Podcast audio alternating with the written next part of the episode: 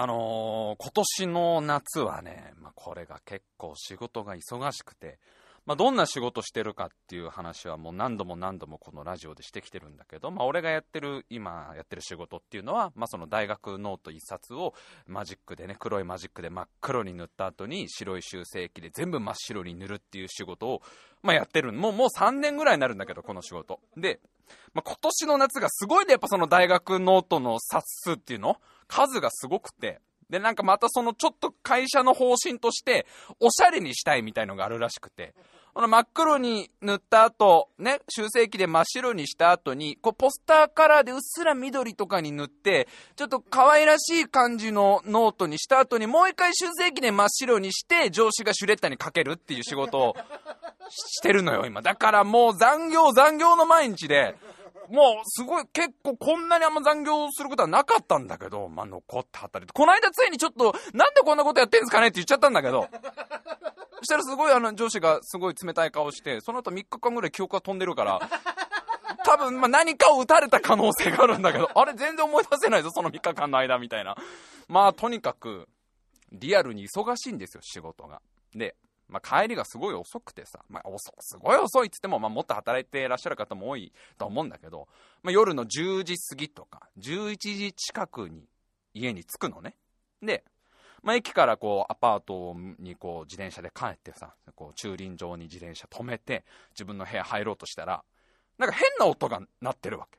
夜の11時ぐらいに、なんかペチン、ペチンっ自分のそのアパートの俺の部屋の玄関のあたりからなんかペチン、ペチン、ペチンって何かをこう叩くような音が聞こえるわけ。ペチン、ペチンって。あ、あれかあの夏だからやっぱあの野生の SM とかが出てくるのかなみたいな。あんまりもう、こう、こう最近ね、こう都市化が進んだ街では見かけなくなったけど、野生の SM が、やっぱりこう、夏で暖かくなってくると、暑くなってくると、まあ部屋の中でやるよりは外でみたいな感じで、より、より上がるしみたいな感じで、オスの、S、ね、オスの SM とメスの SM がつがいでなんかやってんのかなみたいな。それだったら別におかしい話じゃないし、まあ日本のよくある、ね、こう、昔はよくあった風情ある景色じゃないですか。あ、猿グッズはかまされてる。やっぱオスの方はあれなんで縛られてんだよね、みたいな。そうやったら別にね、まあ夏だしいろんな変態が出てくるだろうから、普段いつも通りかなと思うんだけど、どうやら野生の SM じゃないわけ。なんだ、え、なんだろう。で何かなって、でもペチンペチンペチンって聞こえてくるわけよ。何かなと思ってその自分のその部屋の玄関のとこまで行ったら、なんかでっかいセミが、俺の部屋の玄関に体当たりしてるわけ。バサバサバサバサって飛んでるセミが、何度も何度もこの俺の玄関のドアにパチンパチンって当たってる音なわけ。で、時々その街灯、街灯っていうかあれか、あの、電気の電灯のところに止まってちょっと休んでは、もう一回バタバタって飛んで、俺の玄関に何回もパチンパチンで体当たりするわけ。もうこれ完全に一緒に住もうってことじゃん。完全にもうその、セミからのアピールなわけじゃん。同棲したいっていう。うちのそのアパートはもともと、その、まあ、千葉の松戸ってとこにあるんだけど、別にそんなに田舎ってわけじゃないんだけどさ、まあそこそこ自然があったりするから、まあまあ虫が多いんだよ。で、夜その街灯とかそういう電気のところに虫集まってくんだけど、なんかその、すんごいセミが、うちの玄関めがけて、何度も当たってくるのは、まああれ絶対だから相撲ってことなんだよね。押しかけ同棲みたいなやつでしょ。白井さんと一緒に住みたいってことじゃん。付き合ってもないのに。付き合ってもないのにもう同棲っていうさ、やっぱもうすごい肉食だよね。セミって。まあもともとあいつらすげえなとは思ってたよ。日中ずーっとあんなにセックスしたい、セックスしたいってずっと言ってんだから、すごいなと思ってたけど、やっぱほら、ひと夏しか生き残れないから、もうすごい、いろいろすっ飛ばしてまず一緒に住もうみたいな。言ってくるわけ。まあね、もうその、まあ寂しいおじさんですよ。ええ、それも認めますよ。寂しいもう31歳のおじさんですよ。いまだにあの、ご飯、夕ご飯はあの、職場近くのスーパーのイートインコーナーで4割引きになったお弁当1人で食べてるような人間ですから、毎日ね、これ、平日毎日だからね。まあ寂しいおじさんですから、まあね、これはもうみんなそれを聞いたら、いや、いいじゃん、じゃあ住んじゃいなよって言う人多いでしょ、多分。よかったじゃん、白井さん、一緒に住もうって言ってくれる奴がいて。憎いねとか思ってるでしょ、みんなどうせ。いやいや、いくらね、僕は寂しいおじさんでも、さすがにちょっとね、セミとはちょっと同棲できないっしょ。それは。だってあいつらひと夏しか一緒にいれないんだよ。夏が過ぎたらお別れしちゃうんそんな悲しい恋はできないじゃない。やっぱそこですよ。いや、それはまあまあまあまあ、いろんな愛の形があっていいと僕は思うから、別にどんな愛も否定しないけど、でもだって別れが見えてる恋できる？この年で。それは、いやいやいや、だから、もう、20代の頃だったらね、その、あえてこれも人生経験っていうつもりで、そんな辛い恋もできたかもしれないけど、ひと夏過ぎたら、もう彼はいなくなっちゃうんだよ。これはちょっとね、やっぱみそじすぎにはなかなかハードルが高いわけ。先が見えてる恋っていうのは。もう、もう、だから、だかいいんだよ。だから一緒に住み始めてもいいんだよ。それでじゃあペチンペチンで体当たりしてくるから、ああ、住みたいんだな、彼はと思って、そのまま玄関開けたら多分、タイミングによって入るから、あいつマジで。タイミング合わせて俺が玄関を開けたら、ピューって入ってくるから、いいよ、そっから同棲生活始まってもいいんだよ。それはもう最初はもうお互いの価値観の違いとか生活習慣の違いで喧嘩ばっかよ、もう。俺やっぱ人とセミの同棲ってのはさ、なかなかうまくいかないから、もう私が作ったご飯にすぐ樹液かけるしね。ああ、もう味付けとか全然関係ないんだね、みたいな。一生懸命作ったのに、いろいろこだわって、なかなかネットでしか手に入らない調味料とかいろいろ使ったのに、そうやってすぐ樹液をかけるんだね、とか。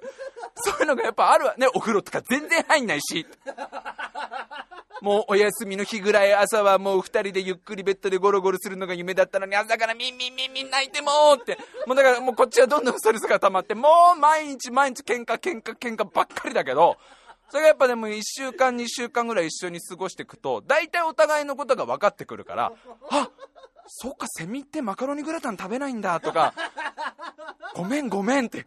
だから樹液をかけて、一切マカロニグラタンには手つけてなかったんだとか。ほら、私はまだ誰かと一緒に住んだ経験がないから、そういうのも失敗を得て覚えていく人間だから、あ、そっか、ごめん、マカロニグラタンとか食べないよね。あ、そっか、お風呂入んないのは水嫌いだからか、水かかると飛べなくなるからか、とかね。あ、朝からあんなミンミンミンミン泣いてくれてたらあれ求愛行動なんだ。あ、私のこと朝から求めてくれてたんだとか、そのいろんなことを、お互いの生活の中と主に学研の情報によって知ってくわけじゃない。で、やっとこう、あ、もしかしたらこの人と一緒にやっていけるかも、みたいになってさ、二人で生きていくこの喜びとかさ、希望を見出してさ、あ、もう、もう、あれだっけ、もう昨日の喧嘩謝んなきゃと思って朝起きたらさ、もうひっくり返ってるんだよ。9月の頭ぐらいには。やっとこう、希望を見出して、これから、もう、ああ、いつ親御さんに挨拶すればいいんだろうとか、笠原くんとかにもいろんな相談をして、誕生日プレゼントってやっぱり一番喜ぶの何かなとかさ、こお金ない中でも喜ぶプレゼントって何なのかな、笠原くんとかさ、もうみんなもちょっと祝福モードになるわけじゃん。最初あいつ、そうそう、そのね、あ最初の頃あいつもう完全に来ちゃったなと。ここまで来たかあいつってみんな思って、あんまりみんな俺から距離取るでしょ、最初の頃は。俺セミと同棲し始めたっつったら、ああ、もうついにここまで来ましたかってなるのに、やっぱそれがなんか、あ幸せそうじゃん、白井ってなったらみんなも応援してくれるわけじゃん。で、じゃあ手作りで、なんかちっちゃい結婚式とか開こうかみたいな冗談でみんな言い始めた頃にあいつひっくり返ってんだよ。いや、もう、あ、いや、あの、いつもみたいに、あれでしょ、あの、死ん死んだふりなんでしょ？ね、し、セミ、セミ爆弾なんでしょ？セミ、そんなの私もう、私もうそんなのびっくりしないから、足閉じてる。いや、いや、死なないで私を一人にしないでってなるわけじゃん。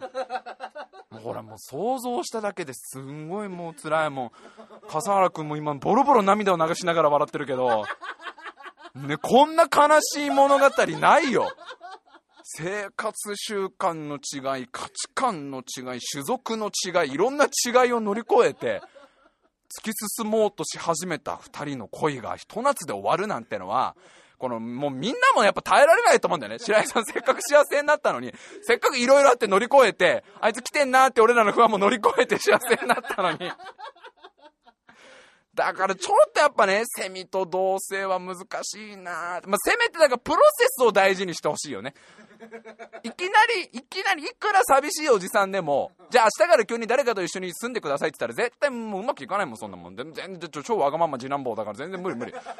家にめったにもう居つかないと親にずっと言われ続けたもう、あんたほど自由な子に育てたつもりはないって言われながら、プラプラ生きてきた人間が、明日からその誰かとね、たとえセミでも一緒に住むなんて絶対無理だから、まあ、半年ぐらい欲しいかな。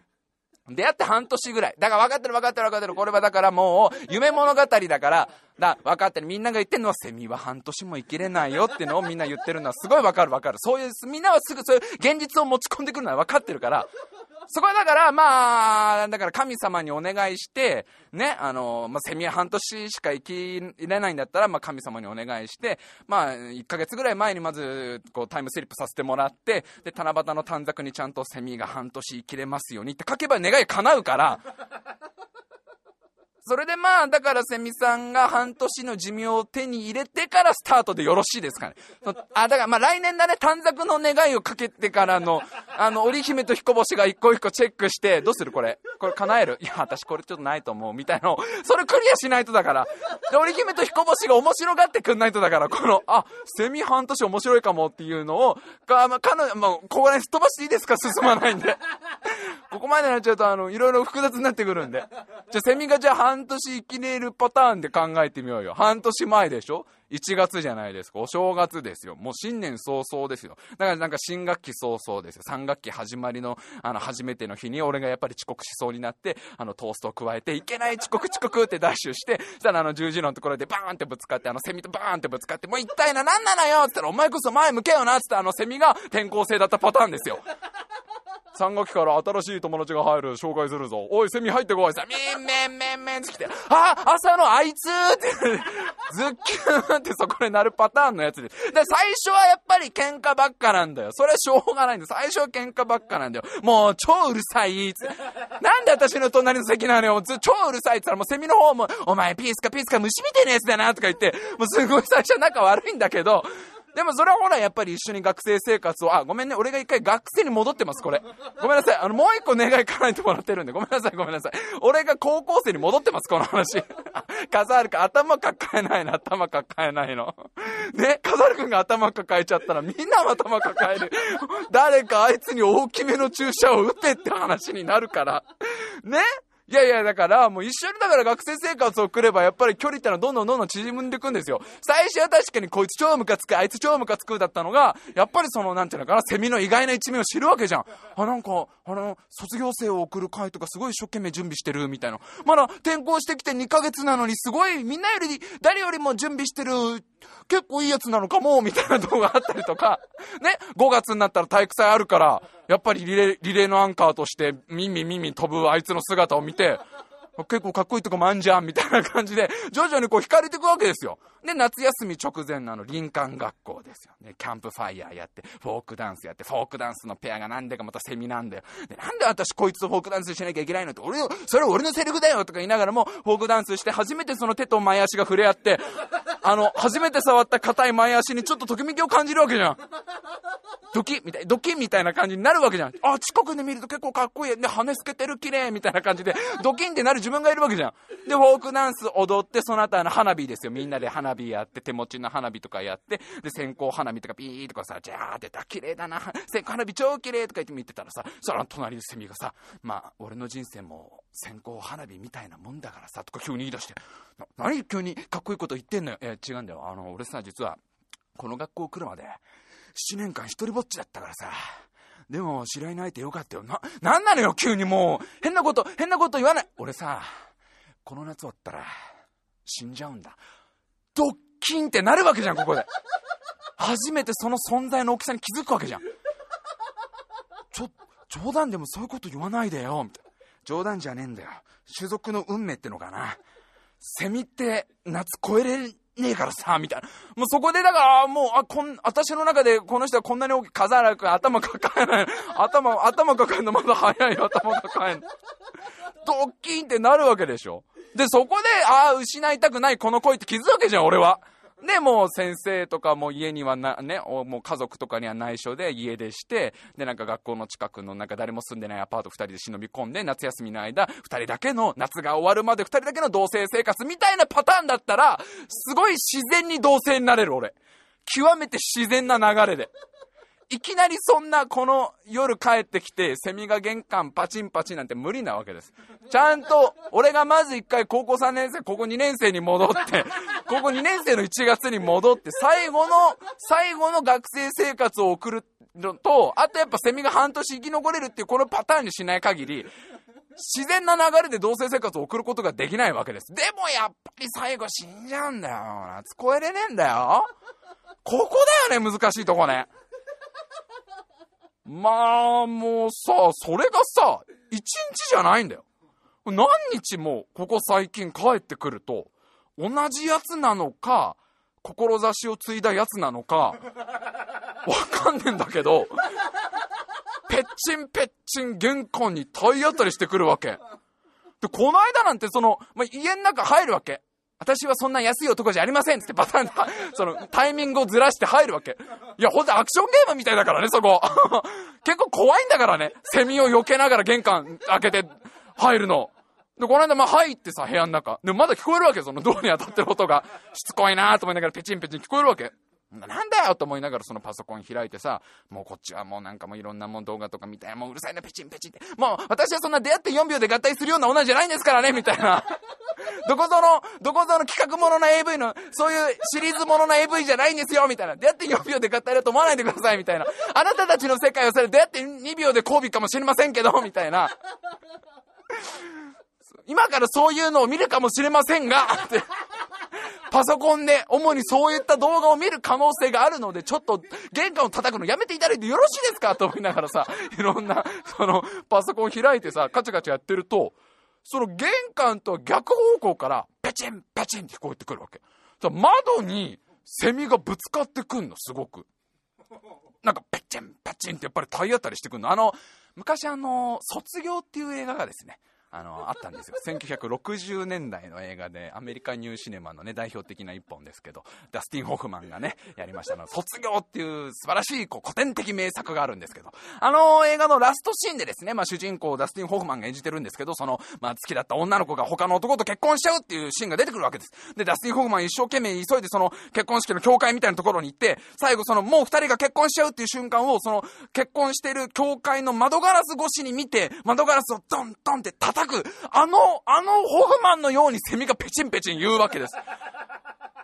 あ、これはもうあの映画卒業のように、ね、私をさらいに来たんだなと。映画卒業でその後ホフマンが教会に乗り込んで花嫁を奪うというあの大変有名なシーンがありますけど、まあ俺もやっぱり普段家の中では全裸ウェディングドレスなんで、えー、やっぱ動きやすさか乙女を取ってるんで、まあどっちも変態ですけど、まあ夏はよくいろんな変態が出ますんで、その一種だと思っていただければ、そんなに間違えてはないんですが、全裸、全裸はウェディングドレスなんですが、まあウェディングドレスの日にペチンペチン来るってことは、あ、これはもうホフマンだなと。あ、もう俺のことをこうやって奪ってくれて、一緒に松戸駅からバスに乗って、最後卒業のあの有名なシーンですよ。二人で笑い合ってたはずなのに、だんだん不安な顔になってくっていうのね。あれがいろんな解釈ができるって映画ファンの間では有名なんですけど、そういう風な顔になってくるわけじゃん。セミとやっていけるか、俺っていう。あと俺そろそろ捕まる気がする。ウェディングドレス着てるしな、みたいな。ウェディングドレスの下が全裸だからそろそろ捕まる気がする。まだドレスでバレてねえけどっていう。ね、すごいホフマンゼミみたいのも来たりとかさ、なんか今年、なんかセミ多くねってうちの住んでる町、セミすごい多い気がして。こないだの、俺ツイッターで写真アップしたんだけどさ、見た人いるかな？その、まあ、毎度のごとくセミたちが、なんとかその俺をゲットしたいゲットしたいっつって、ね、なんかこう来るんだけど、こないだは、その、アパートの部屋の玄関のポストのとこ。うちはその、玄関がポストになってるタイプだから、ポストが別にあるんじゃなくて、くっついて、玄関にくっついてるやつなのよ。その、玄関のポストのあの、開閉するとこあるじゃないですか。あの、蓋みたくなってるところにセミがもう止まってるわけ。あそこが開くっての分かってんだよ、だからもう。ちょうどあの、ポストの扉みてえなとこにセミが止まってるわけ。で、まあ、セミの力じゃ、あの、扉開けらんないから、鉄製だからね、開けらんないからもう止まってるだけなんだけど、もうちょっと帰ってくんの遅れてたらさ、わかんないけど、宅急便のお兄さんとかがさ、なんかそのけなげな、こうね、セミを見て、あ、荷物と一緒にひと夏の恋もお届けしようとか言い出して、なんか、なんかもう余計な気を聞かせて、ほら、お入りセミよっつって、俺がアマゾンで頼んだ CD と一緒にセミがスルって入って、これで、一つのカップルが誕生したなみたいな。そんななんかこう仕事に違う希望を見出しちゃったりしちゃったら、やりがい見出しちゃったりしちゃったら、誕生しちゃうわけで、また悲しい声が始まるわけじゃん、そっから。すごいんだよ、なんか、やたらとセミにモテてて。あ、これモテ期かなみたいな。す、それかだからあれだよな。あいつらはだから俺のこと木だと思ってんだよ、多分ね。いい感じの樹液が出てくる木だと思ってる説もあるんだよな、すごい。どっちかなんだよ、これだから。どっちか、2個しかなくて選択肢が。すげえモテてるか、すげえモテてるか木かのどっちかなんだけど、このあたりはちょっとまだね、観察が必要かなっていうところで、今週も聞いてい、聞いてください、参りましょう。タイムマシン部 G!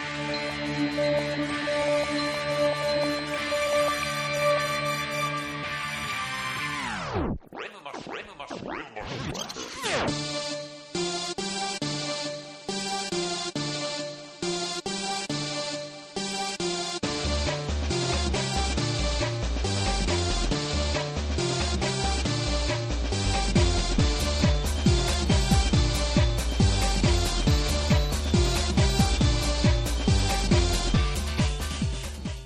今週も始まりました。タイムマシン部ジお相手を務めさせていただきます。白井亮でございます。そして目の前に座ってるのが AD 風原くんです。よろしくお願いします。お願いいたします。あのー、今週のタイムマシン部ジあんま炎天下に聞かない方がいいかもしれないよねちょもう自分でも何言ってんだろう俺って。途中でもうね何言ってんだこいつってなってますんで。みんなちょっとクラクラしちゃうかもしれないから。あのできるだけ涼しいところで聞きましょう。涼しい洞窟の中とか鍾乳洞の中とかでね一人ぼっちで聞いてください。僕も洞窟の中で一人ぼっちでこれ喋ってますんで、えー、目の前にあの人の笑い声によく似た音声を出すラジカセを置いて一人ぼっちでやってますんで。できれば皆さん涼しいところで聞いてくださいね。笠原さんが本当に頭を抱えるの 僕あんまり見たことないんですけど 困ったって顔してたから。困ったって顔止めるべきかこれ。止めて大きい病院を進めるべきかっていう友人の顔になってたから。AD 頼むぜそこは。止めないでくれよ。で友としては止めてくれよ。早めに紹介してくれよ。措置を措置を施してくれよ俺に。いやいやいやいや、まあね、暑い中ね、皆さんも大変でしょうけど、あのー、iPhone にしたって話を、ね、この間やったじゃ、喋ったじゃないですか。この間のタイムマシン部 G で喋りましたが、まあ、iPhone6 にしまして、6S か、6S に変えまして、まあもうね、これが素晴らしいスマートフォンだって話をしたいわけですよ。そんなね、もうセミとどうだこうだとか、セミとそんな出会って18秒で合体とか、ちょっとかかってんだねみたいな。ちょっと、ちょっと心開くのに、ちょっとまごまごしたんだねみたいな。ね、あの、そんな話ばっかしてたらダメだから、ダメだから、iPhone のレビューをしたいわけ。レビュー、これ、ある意味レビュー動画ですから。YouTube にこれはアップされてるんですから、いろんな YouTuber の皆さんと僕は同じですから、ね、レビュー動画です。で、そこそこ僕はあの、ガジェット好きですから、やっぱりその、皆さんも気になってる人いるでしょ。今更 iPhone6S って思ってる人もすっげえいるんだろう。もう、7の情報とかちょっとリークされてんのに、えーされてますが 6S のレビューをちょっとしたいわけです。あの今まで Android をそれこそもう5年ぐらい使ったのかな？この間まで使ってたの3年でその前2年ぐらい使ってた多分合計5年ぐらい Android を使ってきた人間から見たその iPhone の素晴らしいとほら新しいちょっと着眼点というか他のねこうレビュアーさんとはちょっと違う見方ができるわけです。Android をずっと使ってきた人間から、あのー、iPhone っていうのがどこがすごい優れてるかってこれね結構ねみんな、あのー、気づいてないとこかもしれない。やっぱり Android 使ってるからこそやっぱ気づいたところっていう意味で言えばあの iPhone6S はね何がやっぱすごいかっていうとおしゃれ。以上。とにかくおしゃれ。もうすごいおしゃれですよ。シャレオツですよ。なんかもうあのあのなんか箱まず入ってた箱がおしゃれ。入ってた箱のなんかこうなんつったらいいんだろうかな。あのカッカッカッカッカクな感じとか硬さとか。なんかあの iPhone が入ってた箱を図工の時間に持ってけばそれだけで作品になりそうな感じが。あれを持ってけばあの、なんか周りにペットボトルのキャップとかいろいろくっつけて工作しなくても、先生にそのまま提出したら、うん、確かにこれはこれでもう完成されてるみたいな感じで、図工の先生が許してくれそうなぐらい箱がもう綺麗まず。なんかね、すっごいおしゃれなんだよね。いや、だってもうそれ以外ないんだもん、もう。あー、もうそれ以外ないとか言っちゃう。あー、もうこれあれだ。もうアップルの社員の皆さんにもうまだあの木が熟してない固めのリンゴぶつけられるやつだよ、これ。なめんじゃねえっつって、あの、ブンブン、あの、硬い、ほとんど、ほとんど石っすっていう、ほとんど石っす、そのリンゴっていうのを、ボッコボコにぶつけられる、あの、成仏の例が出てくるやつだよ、これ。ジョブズにたたられるやつだよ。ジョブズがもう夜な夜な井戸から出てきてあの、ね、大事そうに iPad 数えながら。1枚2枚つってあのあのご主人の大事な iPad Air 終わっちゃったからね。あ1枚2枚って出てきてあれジョブズ終わっちゃったんですねって。あでもあのなんかアップルのなんかねサービスで直せるよみたいな感じでジョブズの例が何しに来たんだろうと思うけど何しに来たんすかっていう。お会いできて光栄ですだけど。でそこからそのいろいろお話を聞くけどビジネス書にサインしてもらうけど。いやもうなんかねなんだろうね。何がおしゃれなのかって言われたら全部なんだよね。その画面の見た感じもそうなんだけど、まあ、例えばそのフォントがちょっと違うとか一個一個ファントってその文字のデザインがあ違うやつだよね。アンドロイドとまあ、笠原君もずっとアンドロイド使ってた人間だから今覗いてるけど俺これは勘違いじゃないと思うんだけどフォントがすごい見やすいんだよね。一個一個なんかネット開くのでもその連絡先とか見るのでもなんか全部のフォントが見やすいとかあとそのもうなんつったらいいのかなアプリも要は全部アップルっていうか Mac iPhone 用のアプリになってるからなんか一個一個のデザインがおしゃれなの。なんかもう極端なこと言えばさ Android と iPhone 同じアプリあるんだよ結構。なんか両バージョンは違うんだけど一つの例えば乗り換えを検索するアプリも Android 版使ってたやつをそのまま iPhone とかでも落とせば使えるんだけどなんか iPhone 版の方が同じアプリなのにちょっとおしゃれな気がして、まあ、これ多分先入観っていう機能なんだけどなんかねこれはまああなた次第っていうそういうね iPhone って言葉から来る先入観機能って書いてあったから iPhone ならねって書いてあったから先入観がすげえって書いてあったからなんかねすごい一個一個のデザインがやっぱこれがみんなが言うなんかその Mac の方がね洗練されてるだの iPhone の方がやっぱりおしゃれで可愛いとかみんな言うのはやっぱそのこういうとこから来てるかあと iPhone のあの後ろからおしゃれ汁がドボドボ出ててそれがなんか手からどんどんスーッて入ってきちゃってで頭がちょっとこんがらがってるのかもしんねえんだけどもうおしゃれなんだよねとにかくね。でなんかねやっぱ操作性が全然違うんだよね。これもちょっとまあでもこれは一長一短かなとは思うんだけどやっぱ Android と iPhone 決定的に違うのがボタンの数が少ねえんだ iPhone すっごく。アンドロイドっていっぱいボタンあるからさ、なんかつまみとかレバーとかいっぱいついてるしさ、もう起動させるときには専用のキーをまず、刺さない、専用のキーをまず自分の座ってる机の隅っこに刺さないといけないから、あの昔、ライジン号とか、ゴーザウラーってアニメであったように、あなたがよく使う机の一番隅っこのところにこのメダルをはめ込んでください。それを入れないとアンドロイド起動しねえから。え、なんでって言われたら、そういうふうなロマンだからって。開発者の皆さんが90年代多分子供で過ごしたからです。ってメダルをはめないとアンドロイドって電源立ち上がらないんだけど。なんかあの戻るキーっていうのがあるのね。アンドロイドは戻るキーと履歴キーっていうのがあって。まあそのスマートフォンの端末のホームボタンってのあるじゃないですか。iPhone もスマートあのアンドロイドもあるじゃないですか。あの真ん中のね家の形したねあのホームキーがあるでしょ。その両隣にアンドロイドは戻るキーと履歴キーっていうのがあるんだけどその iPhone はまずそれがないわそれが最初結構斬新で。笠原君もまあちょそうだと思うけど、なんか、例えば1個前の画面に戻りたい時あるし、あー、でやって4秒よりは、今日は、あの、一緒に温泉旅行行くやつの方、あ、でもあれメーカー違った気する。一回戻ろうっていう時あ、あれ、いやいや、これ全部、違う違う、これ短編映画の話しか今してないですから。短編、短編映画の話ですから。出会って4秒でアニマルプラネットの話をしてるんです。ドラえもんの長編っぽい短編の話ですから。出会って4秒で鉄人兵団の。出会って4秒って今日言い過ぎだよね。あまりにもね。どうしたんだって話だよね。そんなに別に好きじゃねえのにっていう。そこがちょっと困ったとこだけどな。そんなに推してるシリーズでもねえのにっていう。どんどん自分で傷口広げてる感あるし。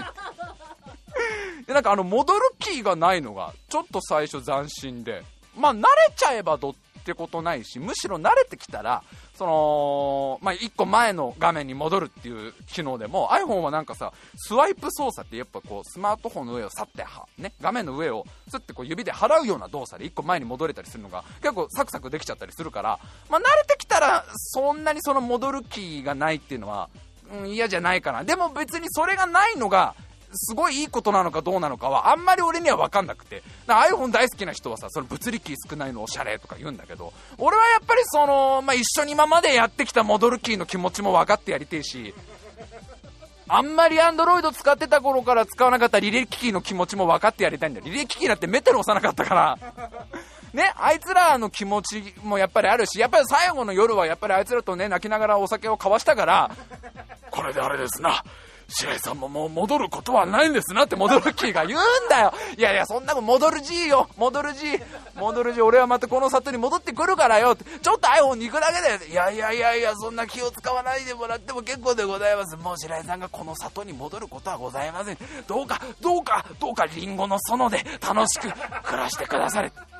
もうその涙涙の別れもしてるし、履歴機も涙を流しながら、もう私と何かを積み重ねることはないのねってこう泣いてるから、そんな泣かないでくれよまた、またアンドロイドにするかもしんねえしさって気持ちがあるから、ね、いろんな声が聞こえてくるから、やっぱり夏になると、ね、夏になって疲れてくると、もうここまでほとんど人間の友達が出てきてないんだけど、いろんな友達の声が聞こえてくるから、あばよって戻るキーと履歴機にお別れした気持ちがあるから、まあ、そんなにそこは言うほど不便はないけど、なんかそれが特別使いやすさにつながってるかはちょっとわかんないっていうのは正直で。でも、やっぱ一個一個のその片手で全部収まる感は正直 iPhone の方が便利なのあるよね。まあ、笠原君も結構そうって顔してるけどさ。なんかその、まあ、スワイプってね、こう、払ったりとか、スクロールとか、タップとか、いろんなその指使いで、ちょっとした指使いで全部、いろいろコントロールできる。まるで加藤隆のようにいろんなコントロールができる。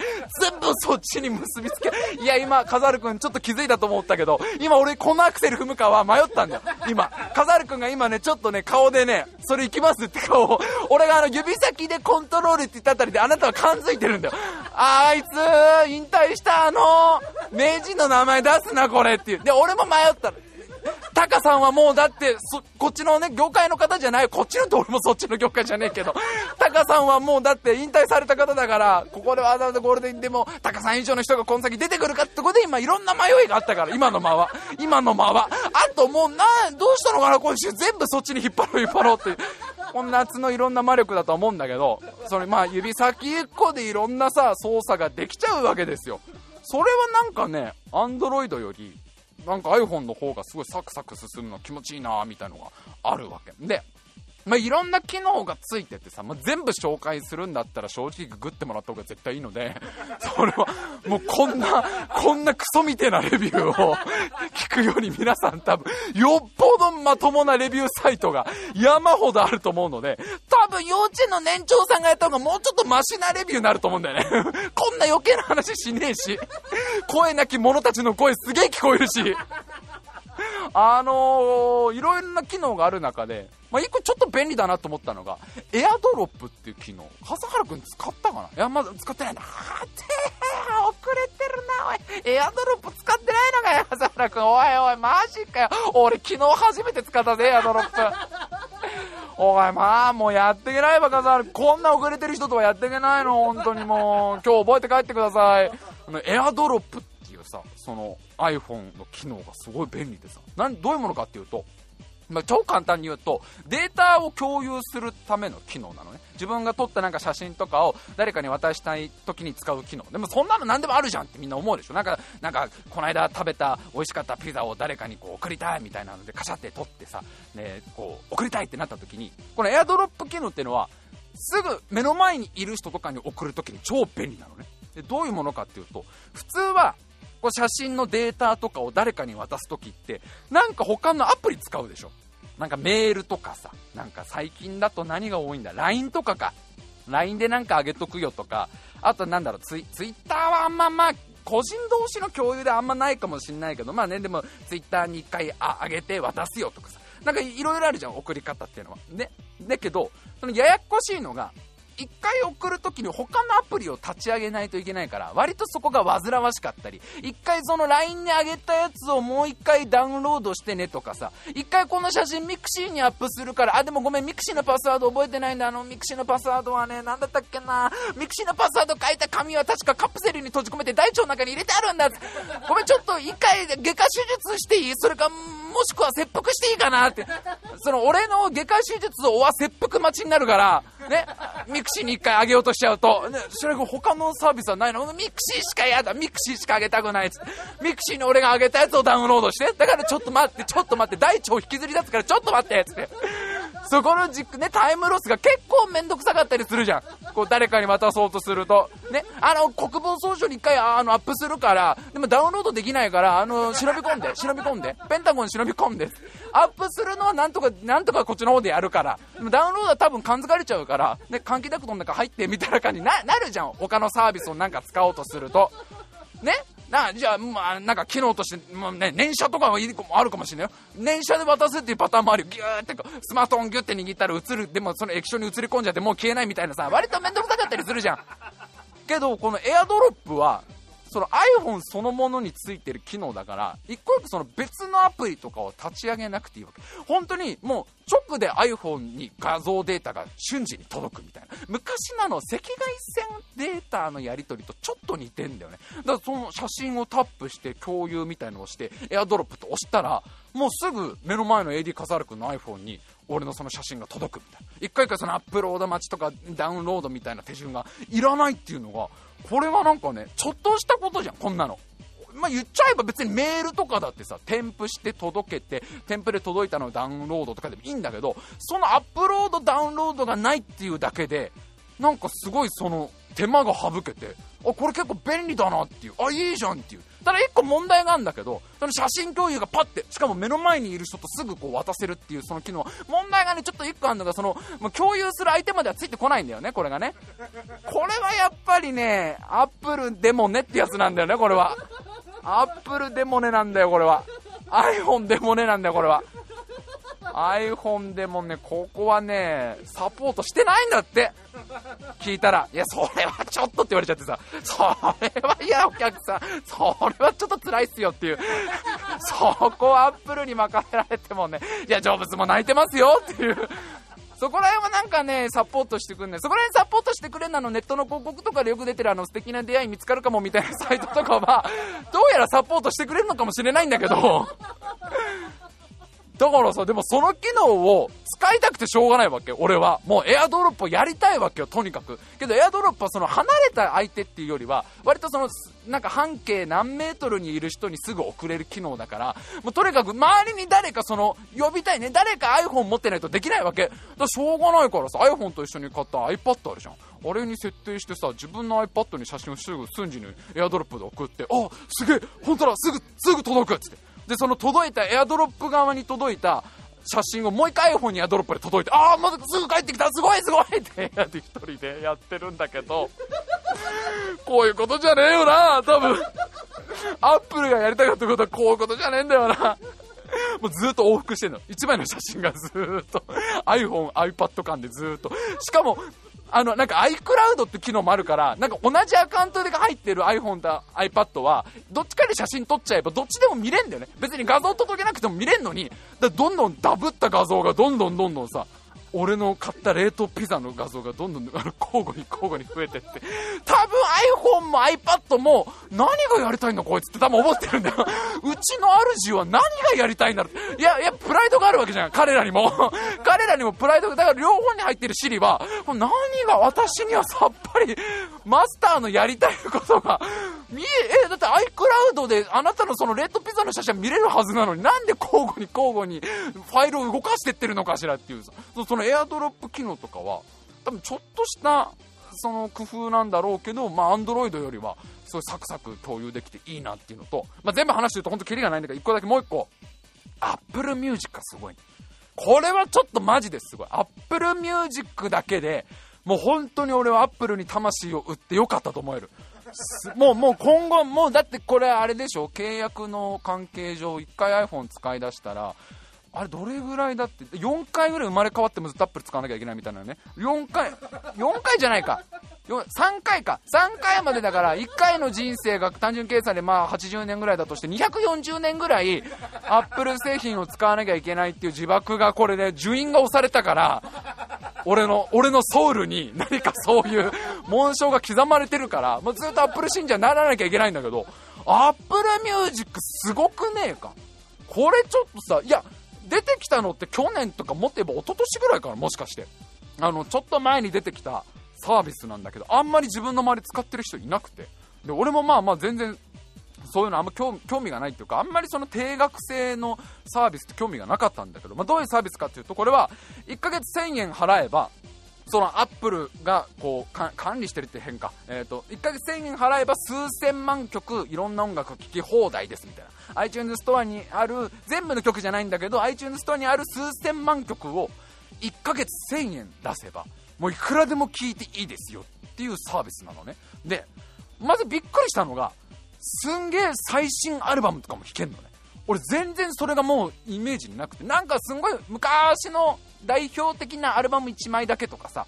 なんかまあ1人のアーティストだったら代表的な曲を数曲とかレッドホットチリペッパーズだったらあの有名なアンダーザブリッジだけですとか。なんかそういうやつなのかなと思ったらなんかもう先月出たばっかのレッチリのアルバムも全部聴けますけどみたいな。でもうそれが例えば俺の好きなアーティストを調べたらそのアーティストが出したアルバムシングルライブ版全部聴けますけどみたいな。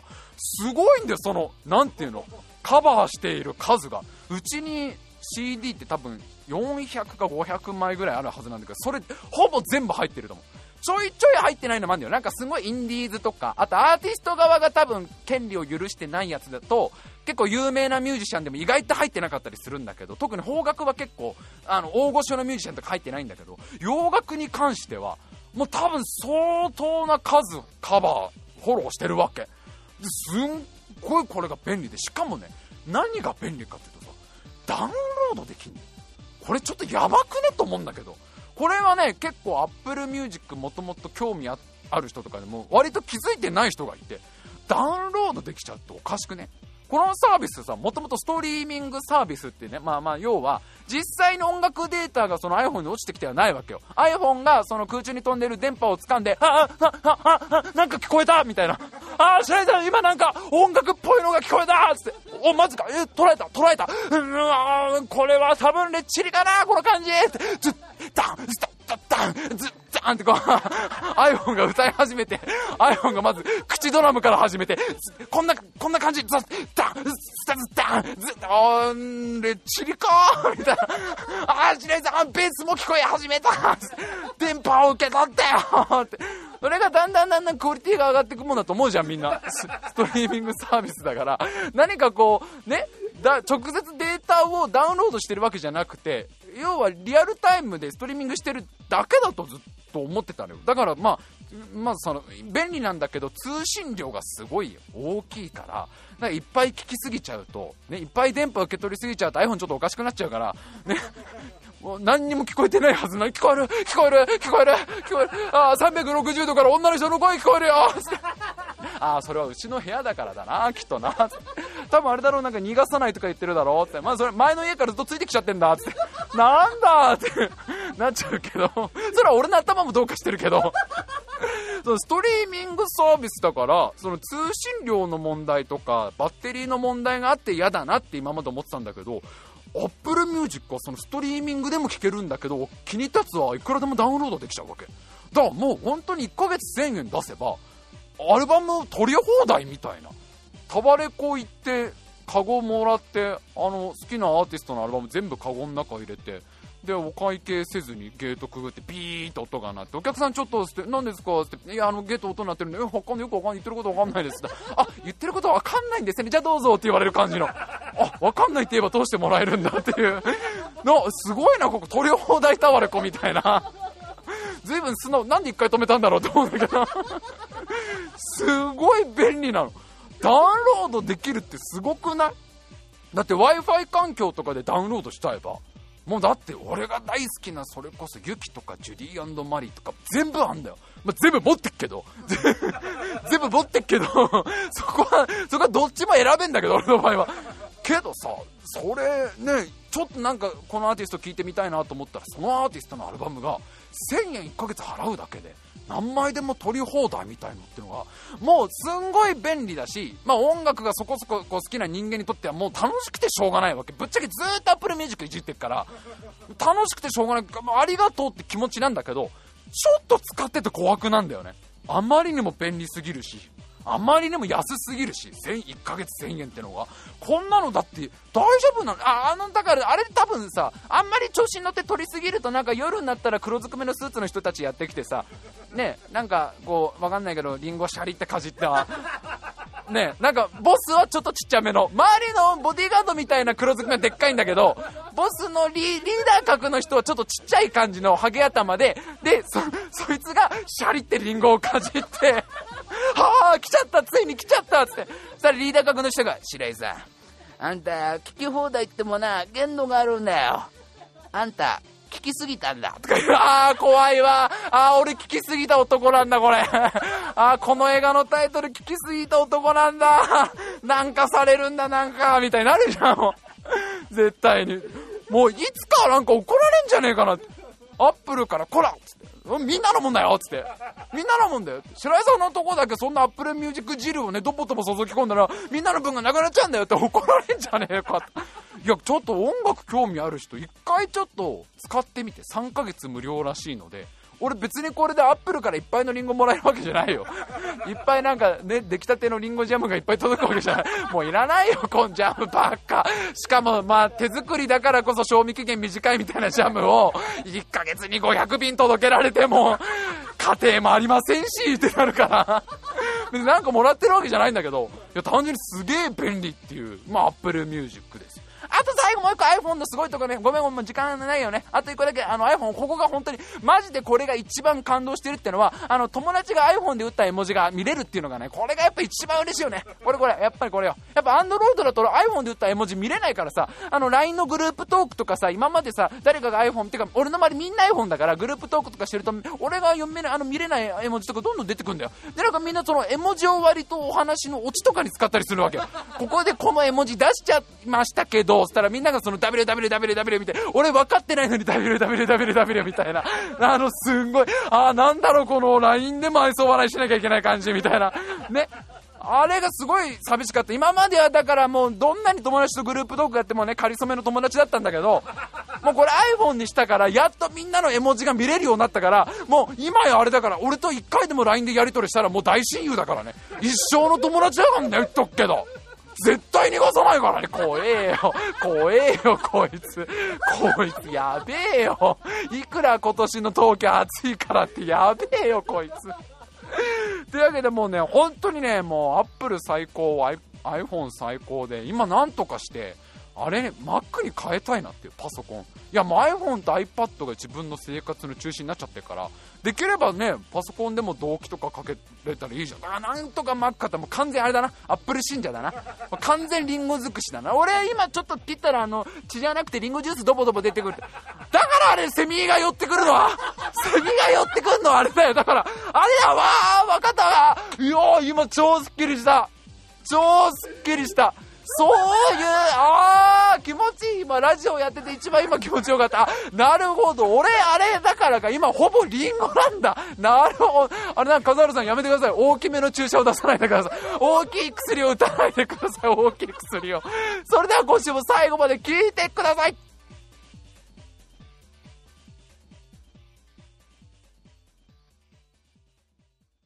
あのー、まあ、この話はね、ちょっと迷ったんだけど、まあでもおめでたいことだから、ちょっと紹介したいなと思ってさ、あのー、まあ、実は、友達が結婚して、で、この友達っていうのが、一人は自分の後輩なのね。女の子の方は、その俺の学校の後輩の子で、で、男の子の方が、これがなんと、うちのリスナーだった人なのよ。あのー、まあもう、もうだいぶ前に聞いてた人なんだけど、まあもともとその番組聞いてくれてるっていうつながりで、まあ、こう知り合って仲良くなった男の子と、俺のもともと、その全然タイムマシンと関係ない学校の後輩の子が、まあいろいろこう偶然が重なったりして出会って、長く長く結構ずっと付き合って、で、この収録をしている、ちょうど昨日か。今日、そうだね、昨日だね。前日、昨日、結婚したっていうのでさ、まあすっごいさ、もうおめでとうって気持ちで。で、まあ俺はもう、その、前からずっと、その、結婚するって話は知ってたし、で、何度も何度も、なんで俺んとこに挨拶がないんだってずっと言ってて、おかしいだろうが、君たちって。言うたって、だってこのタイムマシン部を僕が始めてなければ、君たちは出会ってなかったろってずっと言ってて。なんでもう、だからお互いの親が許しても俺が許さないって言うかもしれないじゃないか。私より先に幸せになってっていうね。ものすごい、ものすごい嫉妬のみの理由で許さない可能性だってあるでしょこのおじさんが。ね？だからもう俺んとこ挨拶来なきゃダメだぞバカモンって、まあ冗談半分でずっと言ってて。まあ別にその、まあまあ本当純粋におめでとうって気持ちだったし、まあそんなに正直、その両方とも接点がすごいあるってわけじゃないのよ。まあそ、そこそここう、仲はいいけど別にしょっちゅう遊んでたわけじゃないし、こんなつながりもそこまで強くはないから、まあまあ普通に俺はずっと、あその話聞いた時から、ああ、それはすごいめでたいし、まあちょっと俺もなんか嬉しいな、みたいな話をしてたの。したら、昨日まあ結婚式だったっていうのもまあ人から聞いてて、昨日の夜に、そのわざわざ、その2人がビデオメッセージを撮って、俺に送ってきてくれてさ、その俺が散々、ね、一言あってもいいじゃないって、その冗談で言ってたのをさ、わざわざ送ってくれてさ、で、再生したらもう、その、ちゃんと2人並んでさ、挨拶するわけよ。白井さんお久しぶりです、みたいな。もう、すごくその、なんていうのかな、もう、純粋な気持ちで、ああ、もうおめでとう。で、もう、まあ、いや、もうこんなおじさんですよ。こんなおじさんでね、もうなんかもうその加藤隆だの出会って4秒だの、なんだの、ね、もう、手こきだのな、手こきは今週言ってねえか。まあ、もうそんなことばっかこう、そんなことばっかこう垂れ流して生きてきたような人間ですけど、ね、なんかもうゴールドフィンガーだの、なんだろ言いながら、言いながら生きてきた人間ですけど、やっぱりすごく純粋に嬉しいわけですよ。その2人が横に並んで、こう揃いの指輪みたいのを見せてくれるのが、あ、もう俺というキューピットがあってからだな、あってこそだな、みたいな。俺がやっぱり普段全裸で跳ねつけて、ね、愛の形の弓矢を引いてるから、家で一人でやってるから、ね、タイマー新聞ってのが、まあ、すごい直接的なきっかけじゃないけど、正直、このラジオが。でもまあ、一個大きいきっかけとしてさ、このラジオがあったから、まあ、出会ったとこ、側面もあるわけじゃん。だからすごい嬉しくて。もうお久しぶりですみたいな、まあ、実はあの結婚しました、聞いてるかもしれないんですけど、僕たち結婚しましたみたいな、ああ、もういいな、嬉しいなとそしたらその、その場にいた誰かが、こう振りで、この決意を、一言決意、白井さんに向けてなんか一言決意をみたいなこと言うわけよ。そしたら新郎の方が、あ、じゃあ、えー、あのー、そうですね、決意ですね、えっ、ー、と、あの白井さんのように、えー、楽しい家庭を築きたいと思います。ん？白井さんのように？ん？ん？ん？白井さんのように？幸せ、お？お？楽しい家庭？お？お？それまであの僕はずっとニコニコしながら見てたんだよ。ニコニコ見な、ああ、もうもうお似合いだよ、君らは。なんだかんだ。お似合いも幸せな家庭を築いてくれるんだろうなと思いながら見てたら、シエさんのように楽しい家庭を築きたいと思います。すごい真面目な顔で言うわけ。俺あれ、気づいてなかったんだけど、家庭持ってるらしいね。ごめんごめん、俺ちょっとね、自分のことはあんまりこう、気づけなかったりするタイプの人間ってのは分かってたんだけど、俺あれ、いつの間にか家庭を持ってたんだって、そういうこと言ってよ、早めにさ、だから。そもう、もう、ない、いつからかちょっと全然俺は気づいてなかったんだけど、なんかそうらしいよ。で、なんか隠れてないで出てきてほしいんだけど、うちの家庭も。なんかね、びっくりしちゃってさ、笠原くんはみんな見えてるの、俺の家庭は。で、言って、それ言って、もう早めに。で、どっかね、あ、じゃあ、セミがもしかして、あれあの、あ、そういうこと、あ、そういうことが、ここでまた、はってなった。ああ、だから、それだからうちに入ろうとするわな、セミさんたちも。あれがもしかしたらそう、なんだ、あれ、妻だったのか悪いことしたな、妻よ。ああ、今、そういえば思い出してきた気がする。あれは高校2年生の1月、みたいな。もう、こうやって、あの、どっちかわかんなくなっちゃう。どっちかわかんない。やいや、本当おめでとうですよ。本当にね、まあ、忙しい中ね、そんな動画のメッセージ作ってくれて、まあまあ、ちょっとその男の子の方が面白いですね。ちょっと面白い子だったから、その、そのメッセージも込みで、普通に嬉しかったよっていう話を 照れくさいっていうのもありつつあとほら、俺だって幸せになりたいし、あのセミがもしかしたら妻かもしれないっていろんな気持ちが混ざっちゃって いろんな、いろんな毒が混ざっちゃって、変な味、変な味になっちゃったっていう、変な味になっちゃった。じゃあコーナー行こう、コーナー。コーナー参りますよ。はい、じゃあ一つ目のコーナー参ります。新古実験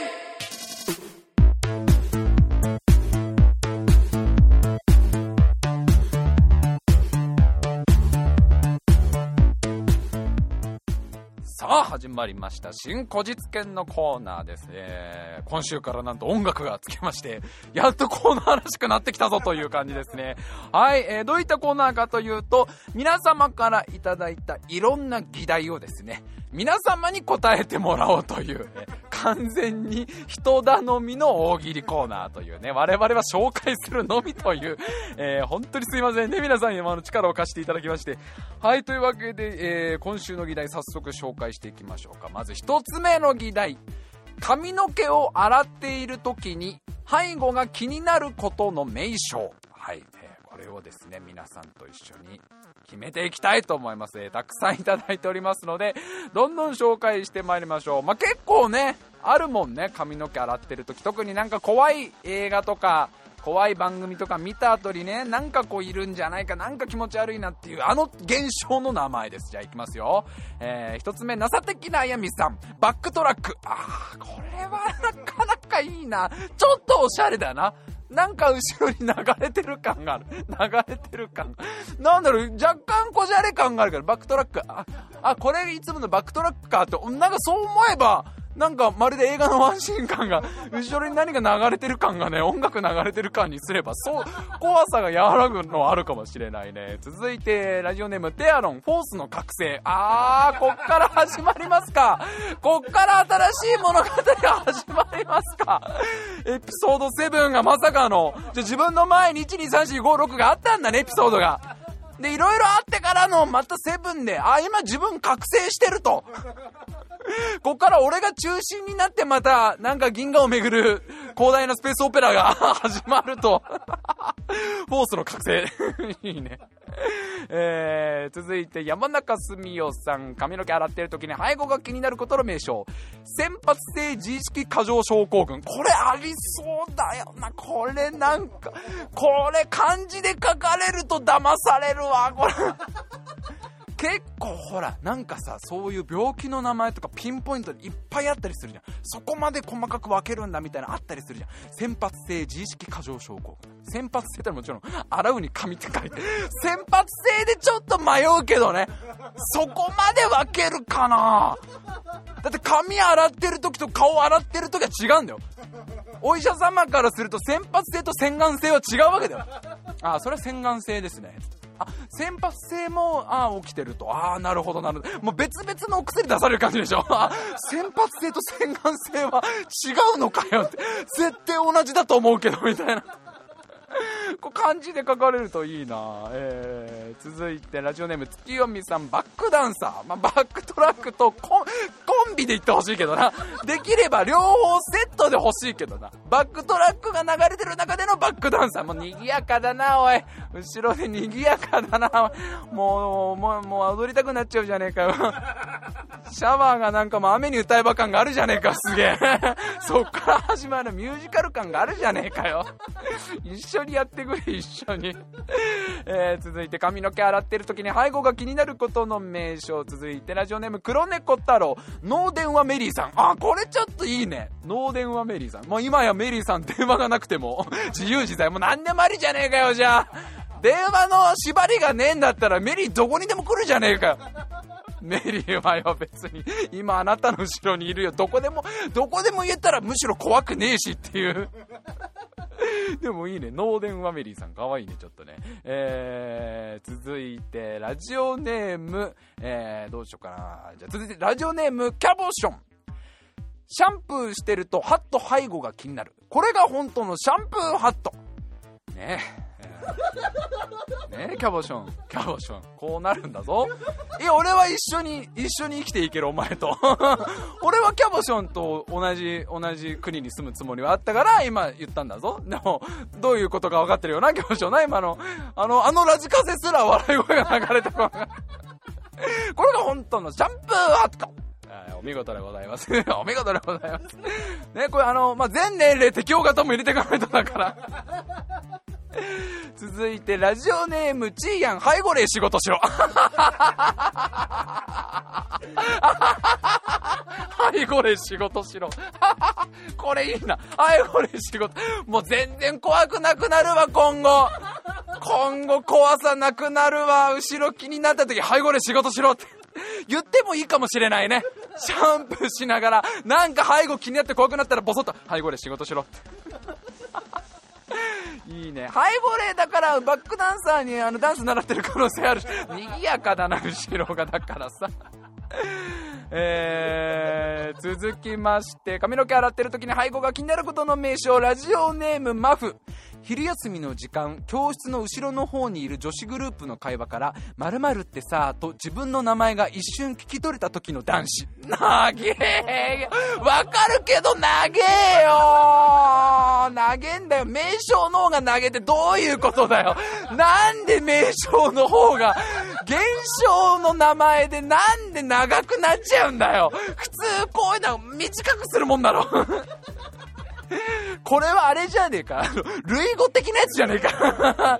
類似する現象じゃねえか。じゃあ、専門家が言うと違うんです。専門家が言うには、昼休みの瞬間、教室の後ろの方にいる女子グループの会話から、〇〇ってさ、あと自分の名前が一瞬聞き取れた時の男子だから、これ専門的な、専門的な名称だから。あー最後行きましょう。ラジオネームスマッシングパンケーキ、エッジオブザのび太さん。あー、かわいいね。エッジオブザのび太さん。カタカナで全部書かれるとなんかバンド名みたいなんだよね。エッチオブザのび太さん。一瞬最初に、これカタカナでみんな読んで書いてみ？で、エッチとオブとザとのび太さんの間に全部点入れてごらん？なんかレッドオートチルペッパーズみたいな、エッチオブザのび太さん、フジロックに来たよみたいな感じ。おや、エッチオブザのび太さんって、で、ででんででんででんでんででんみたいな。一瞬わかんねえから。一瞬誰のことかわかんねえから。で、帰り道に、あれ？静かってなるから、多分。多分、帰り道に気づくから。エチオブザのビタさん。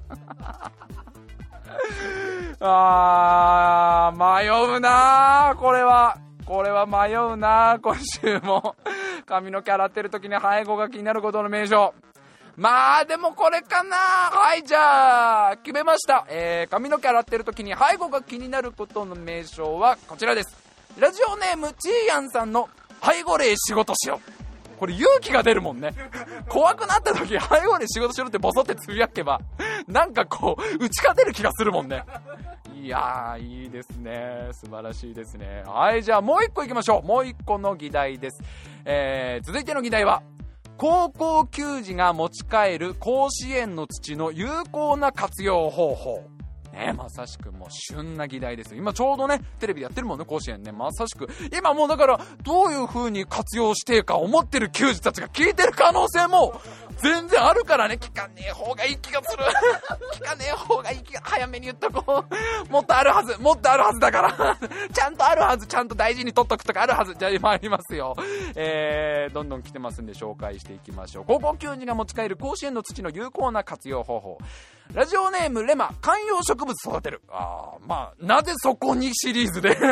まあ他に、他に普通の土でいいじゃねえか感がすげえ。あえてのね、あえての贅沢な使い方。え、贅沢な使い方シリーズいっぱい来てるね。ラジオネームグリグラ、換気中にドアが勝手にバンって閉まってびっくりするのを防ぐための重し。なぜそこに、贅沢だなおい重い土なんだぞ、いろんな意味で。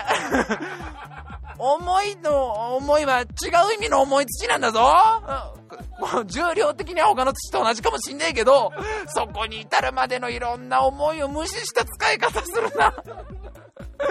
えー、なぜそこにシリーズまだありますね。ラジオネーム田中。ガタつくバーベキューコーンロの足の下に置いて安定させるのに使う。いらない気がする いらない。もうそこら辺の砂利でよくないっすか？な、なぜそこに？だからこれは逆に、あえてそういう普通の使い方をして初めて自分がその甲子園であの戦ったっていう夏を一つ切り離すことができる。こっからまた新しい人生に向かってどっかで一回もうね、自分をこう離さなきゃいけない。もう難しいよ、フォローが。フォローが難しいよ、もう。ラジオネーム黒猫太郎ガンプラのダメージ加工だなだから、それでオデッサの戦いの再現しないでもらっていいですか？その甲子園の土をドムに振りかけて、なんかオデッサの攻防戦みたいのやろうとしてるかも。やめた方がいいと思う、君。君やめた方がいいと思う。君、甲子園が早めに終わったからって、それガンプラたガンプラも野球と同じぐらい好きってのは分かったから。でも他の土使った方がいいと思うぞ、ドムに使うのは。ドームに甲子園の土使っちゃダメだよな。えー、ラジオネーム山肌。家の周りに土を巻き、その上に砂利を敷いて防犯対策。その土その、その土なの 砂利を、上に砂利巻いてんじゃん。もういよいよ見えねえよ。いよいよ見えねえんだよ、甲子園の土がよ。せめて姿見せてくれよ。なんでその上に砂利巻いちゃうんだよ。すごいな、みんなすっげえ無駄な使い方してくるな。すげえな。じゃあ続いてちょっと変わります。高校球児が持ち帰る甲子園の土の有効な活用方法。ラジオネームテアロン、砂かけババアに寄付。これはね、ババアが重いと思うよ。いいのかいってなっちゃうから。私あの、キャラ的にかけるよ、これいいのかいってあ、あの、ババアが使ってください。いや雑魚な妖怪にもつけ、使うよ本当にいいのかいって、ババアがあんま砂かけれなくなるから。お、ババアかけてくれよ、おいって。北郎もびっくりするよね。ババアが先にぶっかけてからの俺の髪の毛攻撃だから、ババア、今日のはちょっとかけれないんだよって。砂かけババアが砂かけれなくなる。あ続いて、ラジオネームあり男。十分な涙を吸った甲子園の土を強豪校のグラウンドに巻いておくと、魔界のおじぎ草が生えてくる。あ、いろんな思いがこもってっからな。いろんな思い、お、平和的な解決手段ってか野球が頑張れよ。誰か陽子混じってんのかよ。クラマみてえなやつが部員にいんのかよ、一人よ。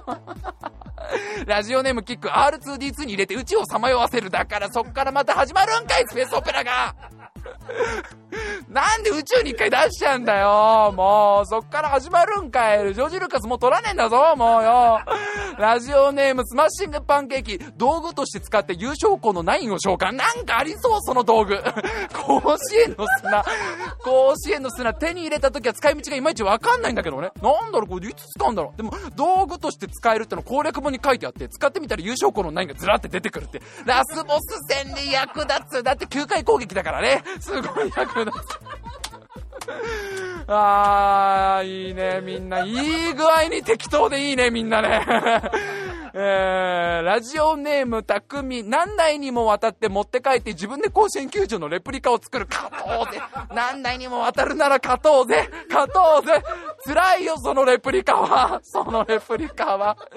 最後、ラジオネーム、パヤス。カピカの泥団子にして校長室前の盾とかトロフィーを飾ってあるところに一緒に置かせてもらう。うわ、余計なことしたな、おい泥団子にしない、そのまんまでいいんだよ、だから。一番いい感じの使い方なのに、パヤスのは、一番それこそと思ったのになんで団子にすんだよって。ピカピカなとこが大事じゃないんでしょ？もう、むき出しの土で価値があるんでしょ？十分に。いいね台無しだね 大事な土がこんなに台無しになってく。いやー、なあ、迷うな、これ。これはいいな。ガンプラのダメージ加工もすっごい好きだけどな。他の使えよっていう。えー、じゃあ決めました。はい、じゃあ参ります。高校球児が持ち帰る甲子園の土の有効な活用方法は、ラジオネームテアロンさんの砂かけババアに寄付でお願いします。なぜならこれが一番使わないからです。ババアは使わないはずなので ババアはかけれなくなるはずなので。ただその回で鬼太郎ファミリーが全滅する可能性もあるけど、ババアの目つぶしねえからな、今回は。あたしは荷が重いよつって。あたしはかけれなくなっちゃうよって。なんで砂かけババア。キクス僕たちの、僕たちの悔しい思いを、あのドラキュラにぶつけてくださいっつだったら普通の砂にしろよって。ああ、いいわ、面白いな。いや素晴らしいです。はい、というわけで、じゃあ次回の議題ですね、えー、たくさん来てます。ちょっといただいてる議題候補いくつか紹介していきましょう。ラジオネームたくみさん、モーゼがうっかり割っちゃったもの。あ海以外になんかあんのかな？うっかりだから、うっかり、気合入れてんじゃねえから、あ、割れたっていう、モーゼがうっかり割っちゃったものを決めるってよくわかんねえけど、その世界観もうぐちゃぐちゃだけど。えー、続いてラジオネーム、チェイヤン。長文を書いた時に限って保存しこ、保存し損ねたり、データが消えるあの現象の名前。俺めっちゃこれなんだよな。主にこのタイマシン部関係で。すっげえあるからよくわかるな。ラジオネームキック。猫が飼いたすぎておかしくなった白井の最近の発言とは？まあいっぱいあるだろう。いっぱいあるだろう。俺が気づいてねえだけで。えー、続いてラジオネームあり男お盆で閉山としたあの世で起きていること ああそうもう時期的にね向こう今ガラガラだから何が起きてんのか えー、続いてえー、じゃあこれはあれですよなんとラジオネーム AD 笠原さん AD 笠原くんちなみにねいっぱいツイッターでね、あの、議題出してるから1個ぐらいちょっと出してあげよう。ラジオネーム AD 笠原くん、筋肉痛のポジティブな言い方。なるほど、笠原さん。なかなか笠原さんね、気を利かせて、あ、やめてくれって顔してる。笠原くんがやめてくれって顔してる。えー、最後、ラジオネームキック。嫌なことだけよく聞こえてしまう現象の名前。いやー、素敵ですね。これこそ後日券という気がします。はい、じゃあちょっと時間もありません。どんどん決めていきましょう。まず1個はもうこれ確定です。ラジオネームキック。嫌なことだけよく聞こえてしまう現象の名前。これすげえ俺あるから。これ、この現象の名前を決めてもらおう。もう1個どうしようかなーどうしよっかな猫が飼いたすぎておかしくなった白井の最近の発言決めてもらう決めてもらうっておかしいけど、俺何言ってたっていう。ちょっと格言っぽいのも言ってるかもしんないし、いいこと言ってるかもしんないもんね。はい、じゃあ決定です。えー、もう一個は、えー、あ、これ、両方ともキックじゃん。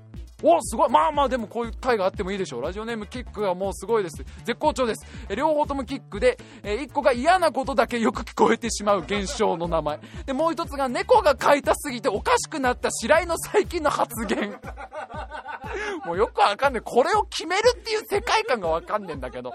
えー、送ってきてください。えー、ツイッターでもちゃんとこのお題、議題などつぶやいてますので、そちらの方の確認お願いします。えー、全部ね、あの、ツイッターでも、つぶやいていた、あの、シャープ、えー、違う、ハッシュタグ新古実券をつけてつぶやいてもらっても大丈夫ですし、えー、メールで送ってもらっても大丈夫です。というわけで、メールアドレス参りましょう。メールアドレス変わってるので、皆さん気をつけてくださいね。えー、タイムマシン部 g.gmail.com タイムマシン部 g at gmail.com、えー、これがね、スペルがね、全部言うと難しいんだよね。タイムマシンまでちゃんと英語で調べてもらって、その後 bug です。で、at gmail.com です。えー、こちらもホームページにもツイッターにもメールアドレス記載がありますので、そちらからお願いいたします。皆様からのメールお待ちしております。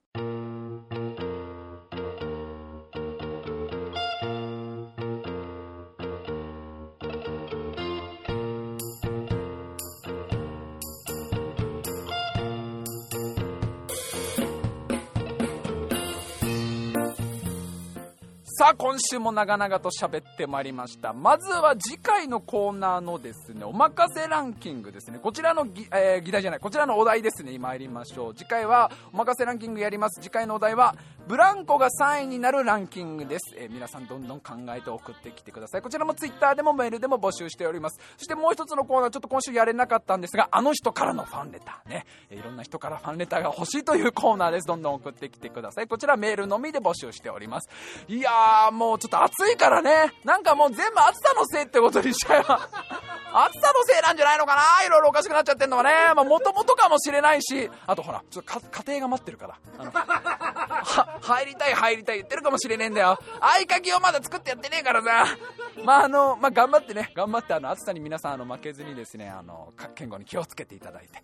あと、セミが体当たりしてきたら優しくしてあげていただいて。はい、というわけで、まだ8月もう一回できれば更新したいと思ってますので、お楽しみにしていただけたらなと思います。それでは最後まで聞いてくださいまして、ありがとうございました。また次回